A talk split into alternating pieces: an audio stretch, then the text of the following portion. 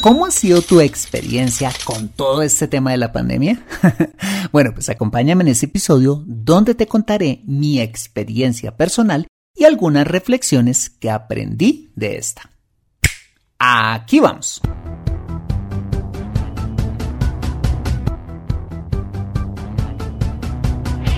Bienvenido a Consejo Financiero, el podcast de finanzas personales donde aprenderás a manejar inteligentemente tu dinero salir de deudas, tomar buenas decisiones financieras y alcanzar una prosperidad sólida y duradera. Consejo Financiero son finanzas personales prácticas para gente como tú que desean transformar su futuro financiero. Bienvenido a bordo.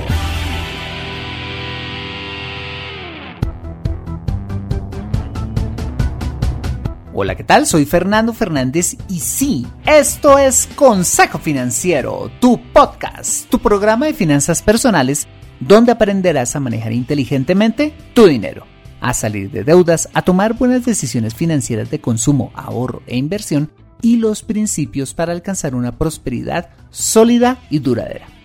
Como sabes, tener educación financiera es un aspecto esencial para alcanzar tus objetivos de vida pues aunque tu profesión o área de conocimiento no sean las finanzas, todo lo que hagas en la vida involucrará dinero, por lo que necesitarás saber administrarlo inteligentemente para alcanzar cada una de tus metas financieras. En Consejo Financiero aprenderás a convertirte en un sensei de tus finanzas personales. Y como siempre te invito a visitar www.consejofinanciero.com, donde podrás encontrar este y muchos más contenidos de finanzas personales que estoy seguro van a ser de utilidad para tu vida financiera. Y si te gusta Consejo Financiero, para mí sería súper valioso si pudieras aportar, voluntariamente por supuesto, desde un dólar al mes para financiar este programa. Para ello, solo debes ir a patreon.com slash consejo financiero y dar clic en el botón Hazte Mecenas, donde te haces patrocinador oficial de este programa y obtienes acceso a mi servicio de consultas financieras express. Por adelantado y de corazón, mil gracias por tu ayuda. De otra parte, ¿Te gustaría que tu voz apareciera en las cortinas de Consejo Financiero? si es así, escríbeme a fernando.fernandez.consejofinanciero.com y te contactaremos para que grabes un pequeño audio y hagas parte de los próximos cambios que vamos a hacer en el programa. Bueno, muy bien, y sin más preámbulos, empecemos con el episodio de hoy. Bienvenidos a bordo. Esta pandemia ha sido una tormenta de emociones encontradas. y te lo digo porque cuando hablas con los demás en torno a su experiencia eh, personal con la pandemia, de una parte vas a encontrar personas absolutamente desesperadas con todo este tema del encierro, del uso del tapabocas, el aislamiento social, y hasta estresados con las múltiples historias de conspiración que abundan por estos días en las redes sociales. Y en el otro extremo, vas a encontrar personas absolutamente felices con todo este tema de trabajar en casa, compartir más con la familia, no tener que estar más en embotellamientos y en general la oportunidad de manejar con más libertad su tiempo. Todos tenemos una historia que contar y cuando pase todo esto, seguramente será una historia eh, que le contaremos a nuestros hijos y nietos, una historia personal que hoy quiero compartir contigo en este episodio. Y esa historia comienza cuando un día de marzo de 2020 nuestro presidente ordenó que todos los colombianos nos encerráramos en una cuarentena estricta, lo cual generó una ola de incertidumbre jamás antes vivida. Recuerdo que en esos primeros días vivíamos pegados al televisor, ávidos de información por conocer tanto como pudiéramos acerca de ese enemigo desconocido llamado coronavirus. Y quizás debido a esa saturación de información, un día le confesé a mi esposa que sentía miedo, un miedo a algo que estaba allá afuera, totalmente desconocido que amenazaba nuestra cotidianidad. Pero también eh, sentía como la emoción del reto de vencer a ese enemigo público que nos había arrinconado a estar confinados en nuestros hogares. Bueno, pues te confieso que esos primeros días de pandemia no tenía muy claro qué debía hacer. pues quizás de manera colectiva como que todos entramos en un estado de shock, donde nos sentíamos aturdidos y confundidos.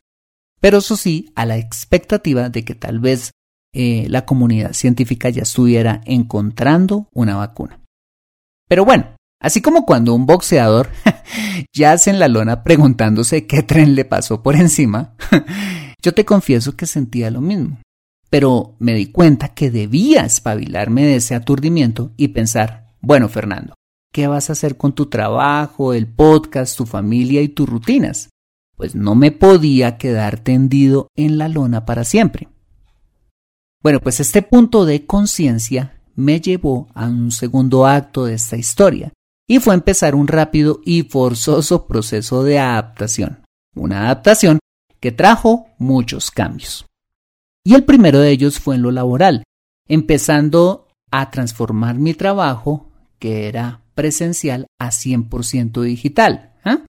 Pasando de reunirme con mis clientes de manera, como ya te lo digo, eh, presencial a manera virtual, descubriendo con ello herramientas como Zoom y Google Meet, que eran herramientas que hasta ese entonces había usado para grabar entrevistas, y con esas herramientas eh, llegó el descubrimiento de un montón de herramientas más que reemplazaron de tajo el papel por lo digital en todo lo concerniente a mi trabajo. Te cuento que esto en particular fue un reto para mí en un comienzo, pero gracias a mi gusto por lo digital, el tema se me facilitó y eso empezó a simplificar mi trabajo, al punto que en pocos días mi estudio eh, estaba completamente organizado y limpio de papeles, imagínate. El segundo cambio que experimenté con este tema de la pandemia fue en torno al trabajo doméstico. Claro, desde que nos casamos con mi esposa, eh, ya teníamos asignadas las tareas domésticas. Pero antes de la pandemia venía una persona una vez a la semana a ayudarnos con el quehacer más fuerte y nosotros nos encargábamos de mantener el orden en la casa. Bueno, pues en medio de este encierro, pues nos tocó repartirnos todo el quehacer del apartamento. Y dentro de mis responsabilidades se me asignó la muy importante pero a la vez nada deseada responsabilidad de lavar las toneladas de losa y trastes que salieran todos los días, incluido por supuesto la arreglada de la cocina que incluye limpiar el mesón, la estufa, sacar la basura, trapear la cocina, limpiar el comedor y además tender la cama. todos los días, a cambio de que mi esposa se encargara de las demás responsabilidades, entre ellas y que siempre he disfrutado de ella, y es la de disfrutar de su deliciosa comida. Un trato justo, ¿no?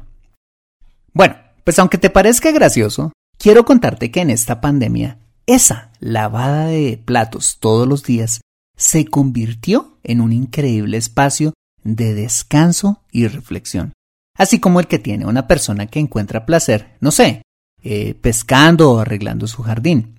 Pese a que, como todos lo sabemos, lavar la losa es una tarea tediosa, repetitiva y hasta desagradecida, porque esos platos sucios vuelven a aparecer una y otra vez.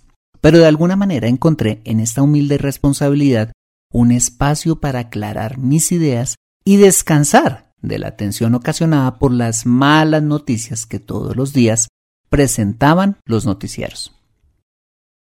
Te confieso que en muchas de esas jornadas vinieron a mí nuevos temas para tratar en este podcast, imagínate. Organicé mejor mis ideas, eh, desarrollé un poco más mi creatividad y literal, descansé mentalmente, encontrando en el jazz instrumental, que por cierto, no sabía que me llegaría a gustar tanto y que empecé a escuchar, preciso en esta pandemia, un magnífico acompañante para cada jornada. Y te preguntarás, bueno, ¿y qué tiene que ver eso de lavar los platos o una olla con descansar o tener un espacio de reflexión? La verdad no sé, pero he encontrado un inmenso placer y amor en esa sencilla tarea diaria. No sé si a ti, que me escuchas, te pase, Seguramente no.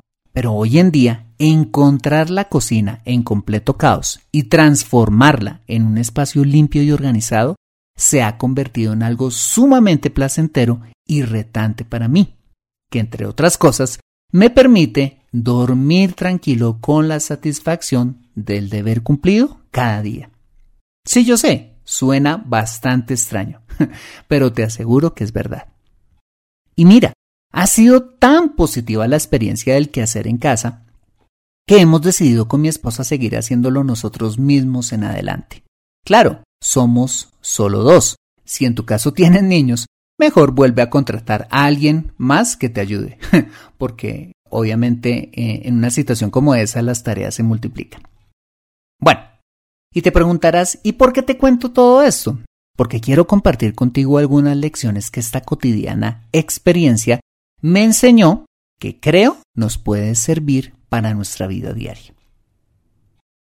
Y la primera lección que aprendí es que todo espacio que tengamos con nosotros mismos, ojo, libres de todo tipo de pantallas, celulares o televisión, son poderosos espacios de crecimiento personal como no te imaginas, como lo son la oración, salir a correr, cortar el prado, o sea, lo que sea disfrutes hacer, pero sin distracciones externas. Mi invitación es a que encuentres ese espacio vital en tu vida y te sorprenderá cuán edificante puede ser hacer eso que disfrutas hacer con regularidad, ya sea arreglar las flores de tu jardín, eh, reparar el motor de tu carro si te gusta la mecánica o simplemente salir a caminar. La segunda lección que aprendí es que encontrar estos tiempos consigo mismos sí que son necesarios especialmente en tiempos de crisis como este, como los que estamos viviendo, tiempos de crisis económica, sanitaria y financiera.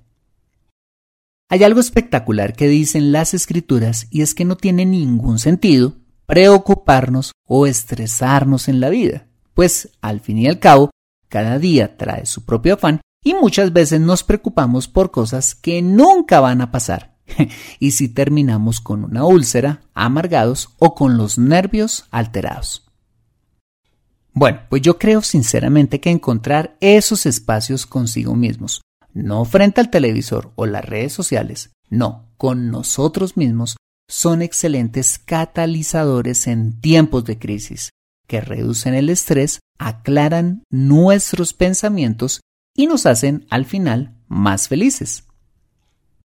Y la tercera lección que me deja esto es que todos podemos encontrar satisfacción hasta en las tareas más aburridas o rutinarias, ya sea en espacios laborales o domésticos, como a mí me pasó forzosamente con la lavada de la losa. ¿Y cómo creo que lo podemos lograr? Fácil, encontrándole un propósito motivador a esa tarea. Por ejemplo, en el caso de la lavada de la losa, mi propósito motivador se convirtió en imaginarme cómo iba a quedar la cocina, limpia y organizado, oliendo delicioso, y en entender que mi humilde tarea es fundamental para que las cargas en mi hogar estén equilibradas y haya armonía, ojo, en mi matrimonio. ¿Ves? En tu caso, ¿cuál podría ser ese propósito motivador? Si por ejemplo en tu caso eres digamos contador y preparas estados financieros para tus clientes todo el tiempo, una tarea por cierto bastante rutinaria y quizás eh, algo aburrida, quizás puedas encontrar ese propósito motivador en entender que tus clientes solo pueden tomar decisiones financieras con esos, entre comillas, aburridos informes y que los mismos van a ser pieza fundamental para que sus empresas tengan éxito en lo que hacen. Esto me recuerda a la famosa historia de los tres canteros o albañiles, que te voy a leer a continuación y que dice. Hay una bella historia de hace siglos en la que narra que un hombre paseaba por una ciudad castellana donde se construía una catedral y vio a tres canteros trabajando. Cada uno de ellos tallaba una piedra a golpe de cincel y martillo. Las tres piedras eran muy parecidas. El viajero se acercó al primer cantero y le preguntó qué hacía, y éste le contestó, Pues ya ve, destrozando mis manos y mi cuerpo tallando esta maldita piedra. Se acercó al segundo y le hizo la misma pregunta, a lo que éste respondió, Bueno, pues yo estoy aquí tallando un bloque cuadrado para continuar este muro. Por último, se le acercó al tercer cantero, quien respondió entusiasmado, yo estoy haciendo una catedral. Y de los tres, solo este último tenía una sonrisa en los labios. Las piedras eran iguales, el esfuerzo parecido, el sentido absolutamente distinto. Por eso es que creo que hallar ese propósito motivador único o sentido a las muchas tareas rutinarias que tendremos que hacer en la vida es clave fundamental para disfrutarlas y quién sabe, hasta encontrar en esas tareas domésticas o laborales ese espacio de increíble relajación y alegría que yo pude encontrar lavando los platos y arreglando la cocina de mi casa en medio de una pandemia. Y para facilitar el proceso, creo que acompañar esas tareas con tu música favorita es clave para que sea aún más agradable hacer esas tareas rutinarias, como sucedió en mi caso con el jazz instrumental. Lo ideal es que sea música que te ayude a relajarte y aclarar tu mente. No sé si en tu caso sea el pop, el jazz, la música electrónica o la música indie, pero lo importante es que la disfrutes y que ese género te ayude a entrar en ese estado de relajación y de reflexión, que te lleven a disfrutar esas tareas y encuentres propósito en ellas. Bueno, pues esas fueron las breves reflexiones que te quería dejar de mi experiencia personal en esta pandemia. Un episodio de esos diferentes que a veces me gusta hacer, donde dejamos a las finanzas personales descansar para hablar un poco de la vida y la belleza de su cotidianidad. Te dejo con esta frase del escritor y político estadounidense Bruce Barton, quien dijo, A veces, cuando considero las tremendas consecuencias de las pequeñas cosas, me siento tentado a pensar que no hay cosas pequeñas. Y es verdad, quizás en esas sencillas tareas que haces hoy, estás construyendo una catedral en tu trabajo. Estás construyendo una catedral en tu emprendimiento o quizás estás construyendo toda una catedral en tu matrimonio. Catedrales que muy seguramente no puedes ver hoy, pero que de seguro verás en tu futuro. Entonces, ¿no valdría la pena hacer esas tareas rutinarias que todos tendremos que hacer en la vida con agrado? Te paso tu martillo y tu cincel. Conoce cómo aumentar tus ingresos en Consejo Financiero. Bueno, muy bien, este ha sido el episodio número 193 de Consejo Financiero. Si te ha gustado, házmelo saber suscribiéndote al podcast para que puedas tener acceso gratuito a todos los episodios donde y cuando quieras y además te llegue una notificación semanal cuando salga un episodio recién salidito del horno. Y si escuchas este episodio desde un iPhone o un iPad, para mí sería súper valioso si me dejas tu opinión acerca del programa. Esto lo puedes hacer al entrar a Consejo Financiero a través de la aplicación podcast de tu iPhone o iPad y bajar hasta calificaciones y reseñas y dejarme allí tu opinión positiva o constructiva dando clic en escribir reseña. Esto me ayudará muchísimo para mejorar y posicionar aún más el programa y de esta manera poder llegar a muchas más personas. Por adelantado y como siempre, mil gracias por tu ayuda. Asimismo, te invito a compartir este episodio a través de tus redes sociales con tus contactos, familia o amigos a quienes consideres les sea útil este episodio para su vida financiera y personal. Bueno, muy bien, yo soy Fernando Fernández, tu asesor financiero y anfitrión de este programa. En la edición de este podcast, José Luis Calderón. Muchas gracias por compartir tu tiempo conmigo preparando la cena, haciendo jardinería, viajando en avión o donde quiera que estés y recuerda. Consejo Financiero son finanzas personales prácticas para gente como tú que desean transformar su futuro financiero. Buena semana y nos vemos con un nuevo episodio el próximo lunes a las 5 pm hora de Colombia o Perú, 6 pm hora de New York City. See you later.